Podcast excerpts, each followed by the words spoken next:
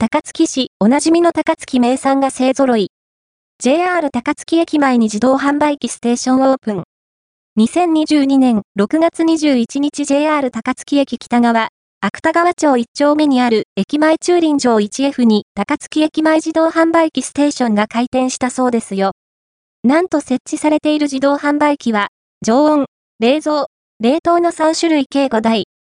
本マグロ直売所特選マグロ惣菜シリーズの人気商品から、ミート森田屋自慢のお肉オリジナル商品、さらには、サチキアンのは、二単最中や株式会社タニチの寒天ゼリーまで、高槻おなじみの企業の高槻名産がずらり。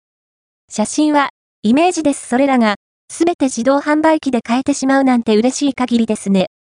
場所は、JR 高槻駅北側、餃子の王将 JR 高槻店のある角を曲がってすぐ。JR 駅前とあって、高槻土産にも重宝されそうです。